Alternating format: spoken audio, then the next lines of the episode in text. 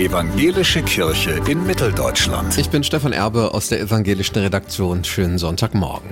Macht die evangelische Kirche Fortschritte bei der Gleichstellung der Geschlechter? Dorothee Land schätzt, 60 bis 70 Prozent sind schon erreicht. Nach sechs Jahren als Gleichstellungsbeauftragte der evangelischen Kirche in Mitteldeutschland verabschiedet Pfarrerin Land sich zum 1. Februar aus dem Landeskirchenamt.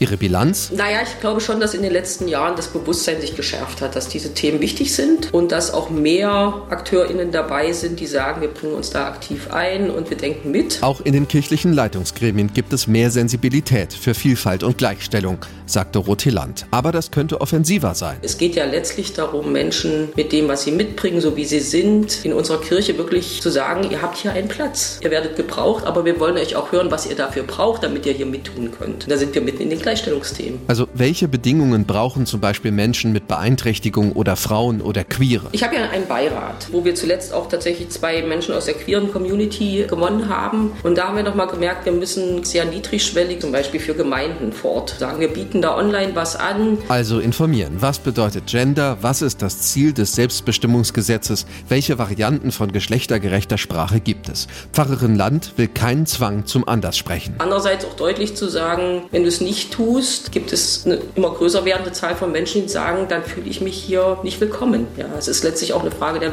Willkommenskultur. Gleichstellungsarbeit ist auch Arbeit am Reich Gottes. Also zu sagen, wir wollen Menschen hier in ihrer unveräußerlichen Würde und ihrer Einmaligkeit sehen. In der mitteldeutschen Kirchenspitze gibt es keine Bischöfin und keine Oberkirchenrätin mehr, aber zwei Regionalbischöfinnen. Von 38 Kirchenkreisen werden nur 10 von Frauen geleitet. Die Leitung müsse in Zukunft neu gedacht werden, sagt die scheidende Gleichstellungsbeauftragte. Es geht ja nicht nur darum, da Frauen zu fördern, sondern auch Männer, die Leitung eigentlich anders leben und praktizieren wollen, ob man auch Leitung teilen kann. Man kann es im Team machen. Kann man aber Forderungen davon vornherein auch begrenzen, indem man auch so eine Atmosphäre schafft, zu sagen, uns ist bewusst, das ist hier nicht alles zu schaffen. Stefan Erbe, Evangelische Redaktion.